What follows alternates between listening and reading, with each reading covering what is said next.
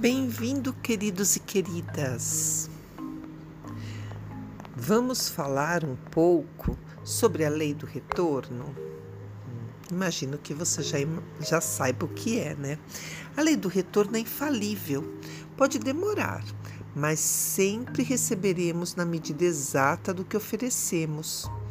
Nada mais, nada menos do que isso.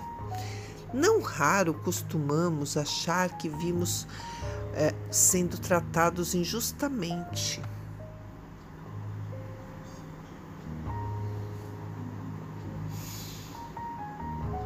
Ou de forma desagradável pelas pessoas que nos rodeiam.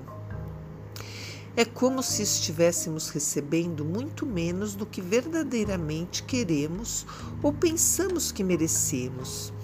Assim, passamos a colocar a culpa do que nos ocorre tão somente nas pessoas e no mundo lá fora, o que nos impede de nos enxergarmos como sujeitos de nossas histórias.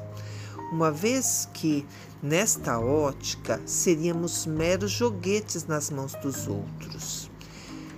E assim Vamos passando os dias lamentando as supostas injustiças que nos vão sendo impostas, recheando nossas amarguras com os tratamentos que julgamos descabidos por parte das pessoas que convivem conosco, sentindo-nos mal amados, mal interpretados, mal vistos e desvalorizados. Afinal, ninguém parece nos entender ou perceber os potenciais que possuímos, como se estivéssemos sendo subutilizados em todos os setores de nossas vidas. Por essa razão é que jamais poderemos fugir ao enfrentamento de nós mesmos, analisando racionalmente o que estamos oferecendo, como estamos nos comportando enxergando a nós mesmos, na forma como estamos tratando as pessoas, nas palavras que usamos, no tom de voz que colocamos, no olhar que dirigimos ao mundo lá fora. Muitas vezes apenas estamos recebendo de volta exatamente o que oferecemos, nada mais nem menos do que isso.